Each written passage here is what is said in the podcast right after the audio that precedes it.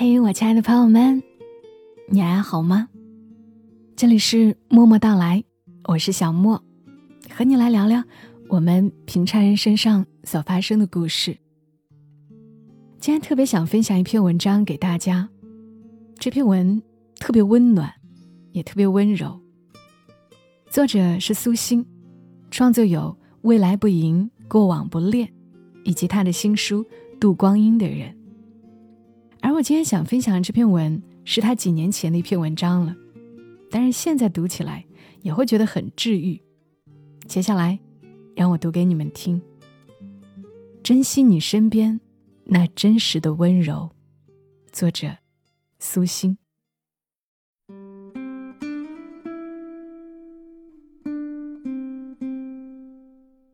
咖啡厅里灯光幽暗，你坐在我对面。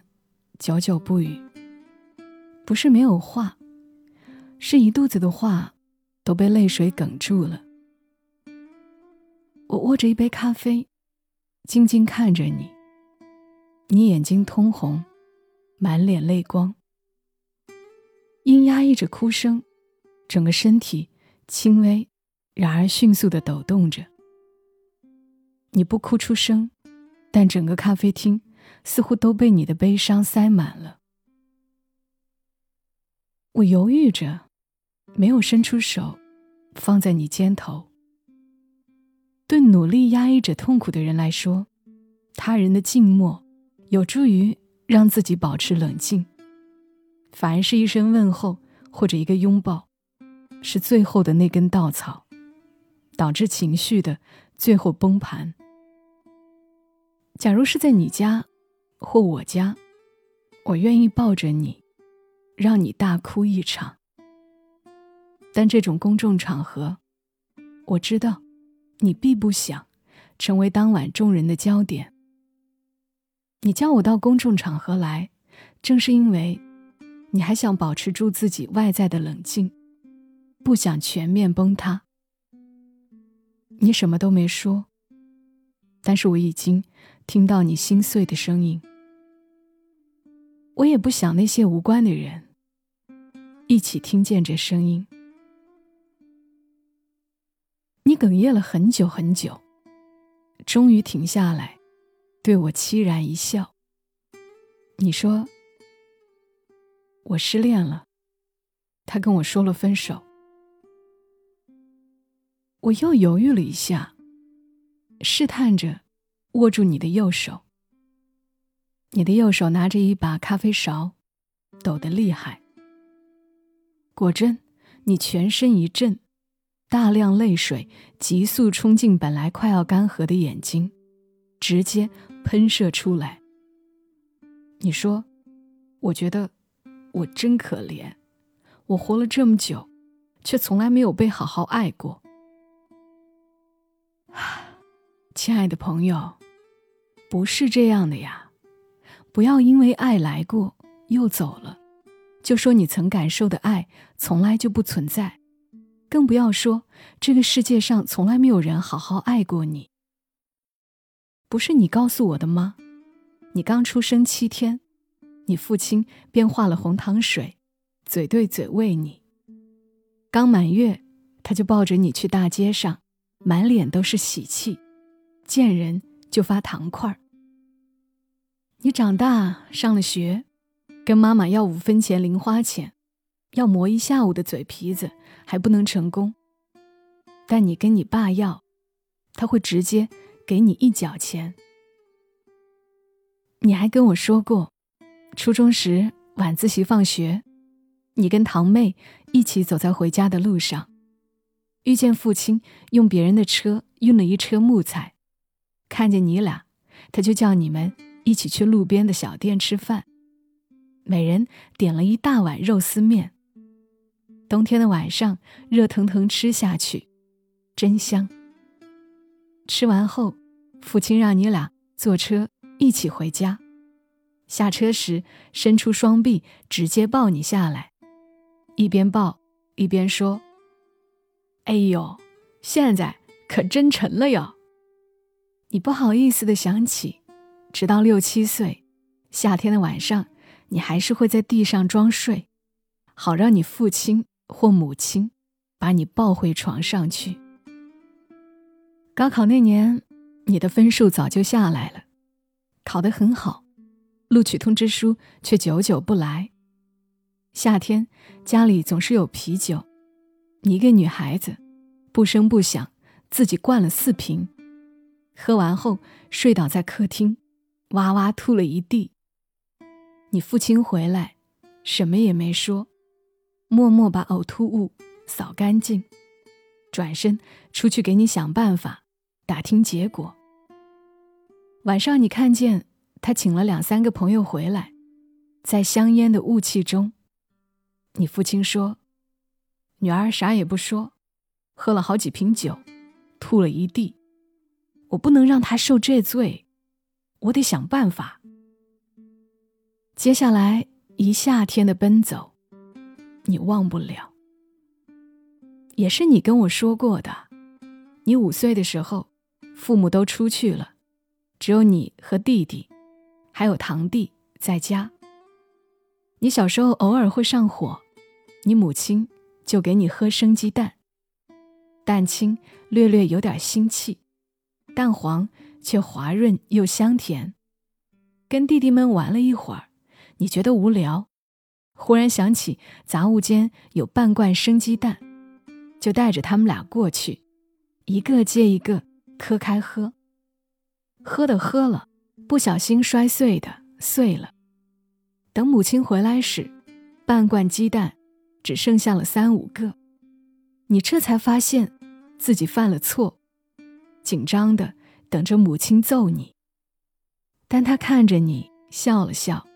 把地上收拾干净，就让你们出去玩了。小学三年级的一天，放学时下了大雨，你没带伞，站在门口看了一会儿，正准备一头冲进雨里跑回家。母亲来了，她带着一把黑色的大伞，弯下腰让你趴在他背上，把你背回了家。那时候。母亲已经有一点胖，在凉凉的雨水里，她的身体很暖。你一辈子都记得她背上的温度。你说，你母亲的手很巧，从你出生到小学三年级，你有一半的衣服和鞋子都是她亲手做的。她给你做连衣裙、绣花鞋、棉袄、棉裤，直到四年级。你还穿着她做的裙子，黄色棉布上，白色花叶交错，无袖，反而镶了一圈荷叶边。你一点也不觉得这手做的裙子比任何商场卖的裙子差。你还说，母亲做的饭也香。从小堂弟就喜欢在你家吃饭。上初中时，你住了校，在学校吃食堂。腊八节那天早上，为了过节，食堂一大早卖白粥配炒白菜。你跟堂妹刚打好饭准备吃，母亲提着一大饭盒腊八豆饭来找你。你们那里腊八节不是吃粥，是吃米饭，饭里有黄豆、青豆、花生、核桃、柿饼，还要配有肉的菜才行。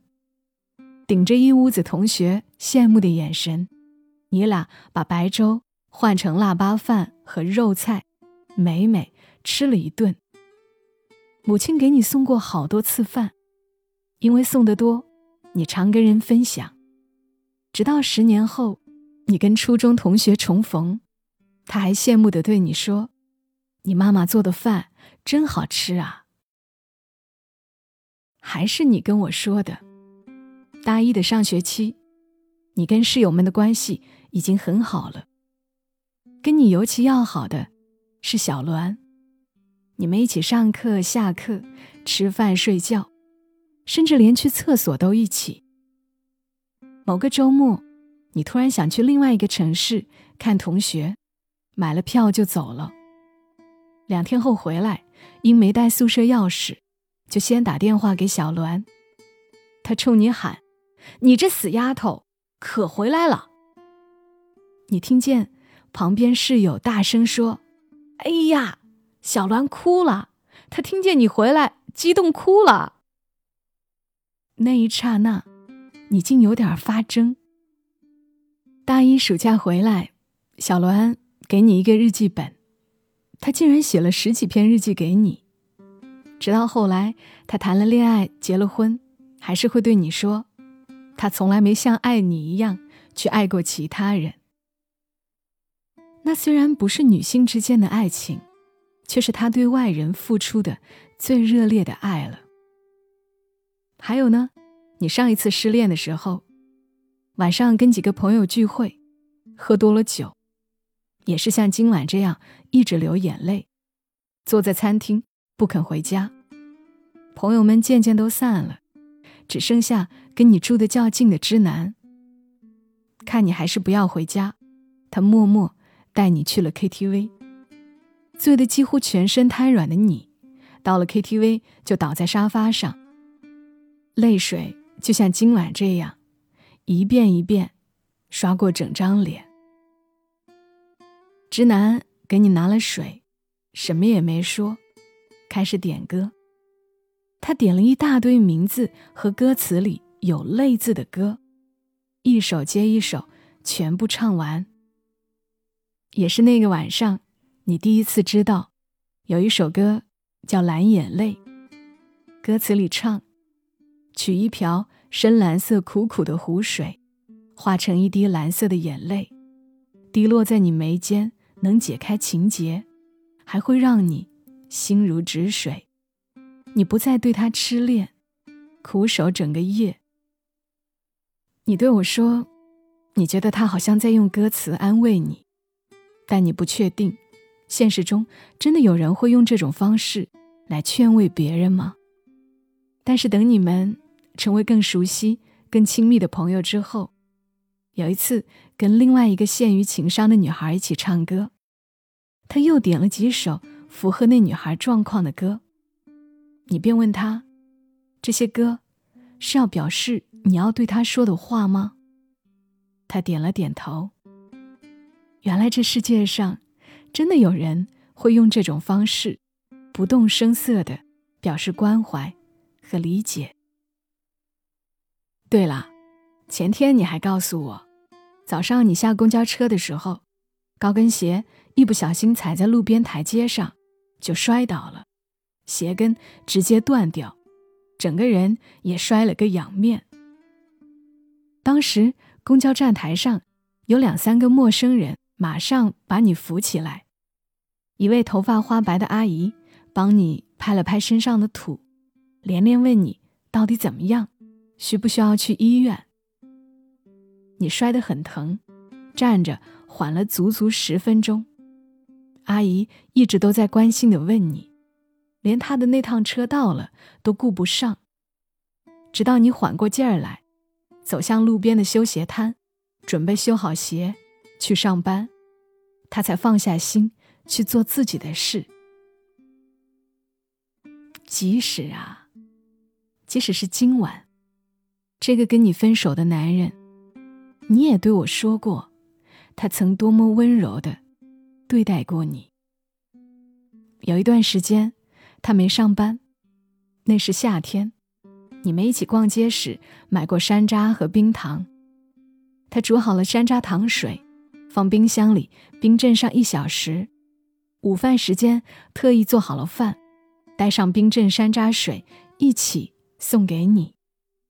阳光炽烈，他走路二十分钟过去，居然中了暑。在你们感情已经出现问题的后期，他还是能在跟你一起吃饭的时候，点到你正好想吃却没说的菜，还是会过一段时间来帮你洗掉最难洗的床单和衣服。你们分手是最终发现，虽然相伴了一段时间，彼此适合的。并不是对方这种人。虽然好的红酒大多需要醒酒，这段时间长到一两个小时，短到三十分钟。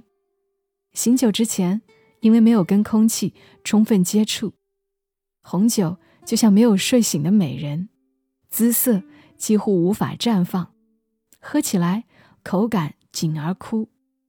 醒得恰到好处的酒，气味芬芳，甘宁柔顺醇和，口感醇厚饱满，是清醒的，并且处于美貌巅峰的美女，你可以大胆的沉醉其中。而放置时间过久，也就是醒过头的酒，香气会完全消散，劲头也全部消失，甚至没有普通的饮料好喝。但，不能因为喝到了醒过头的酒，就否认酒本身有过最佳状态。就像，不能因为爱最后消失了，就否认它曾经的存在。更不要忘记，哪怕没有这个男人，也曾有这么多人真诚的爱过你，温柔的对待过你。这些。全都是你曾对我说过的事儿，我都还记得。曾亲身经历过的你，怎么会忘了呢？爱，如果只是爱情，未免太狭隘，而不值得期待。陈丹燕曾说过：“爱之于我，不是肌肤之亲，不是一蔬一饭，它是一种不死的欲望，是疲惫生活里的英雄梦想。”可是，哪怕爱的本质如此壮丽辉煌，落实到生活中，也不过就是一蔬一饭和肌肤相亲。它就落实在我们身边的每一个人身上，生活的每一个细节里，亲人、爱人、朋友，甚至不过是擦肩的路人，都有可能在那么一刹那，给过你真实的、不可替代的善意。和温柔，也正是这些细小的善意汇集起来，成为我们存入自己户头的勇气。它护着我们心头最重要的一点暖，让我们面对人生重重残忍，不放弃，不绝望，在受伤之后复原，继续爱下去。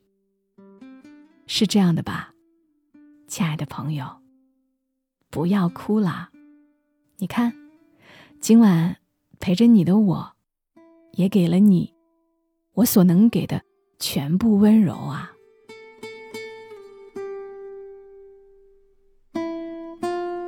我不知道以后会怎么样想，但这一刻我是如此的喜欢这篇文，因为我觉得我自己做节目也是这样啊，就希望在这里用声音陪伴着你，某个你想哭的夜晚。你会在这里感觉到一点温柔，或者这些细小的温柔可以慢慢的累积起来，让你的户头存有勇气，成为你心头一点点的暖意。所以我也好想说，你看，今晚陪着你的我，也给了你我所能给的全部温柔啊。爱如果只是爱情，的确是太狭隘。而不值得期待。谢谢作者苏欣的文字，也谢谢你来听。愿我们都能够珍惜我们身边的温柔。这里是在喜马拉雅独家播出的《默默到来》，烦请大家转发、点赞、分享、评论。祝你今晚好梦。小莫在深圳，和你说晚安。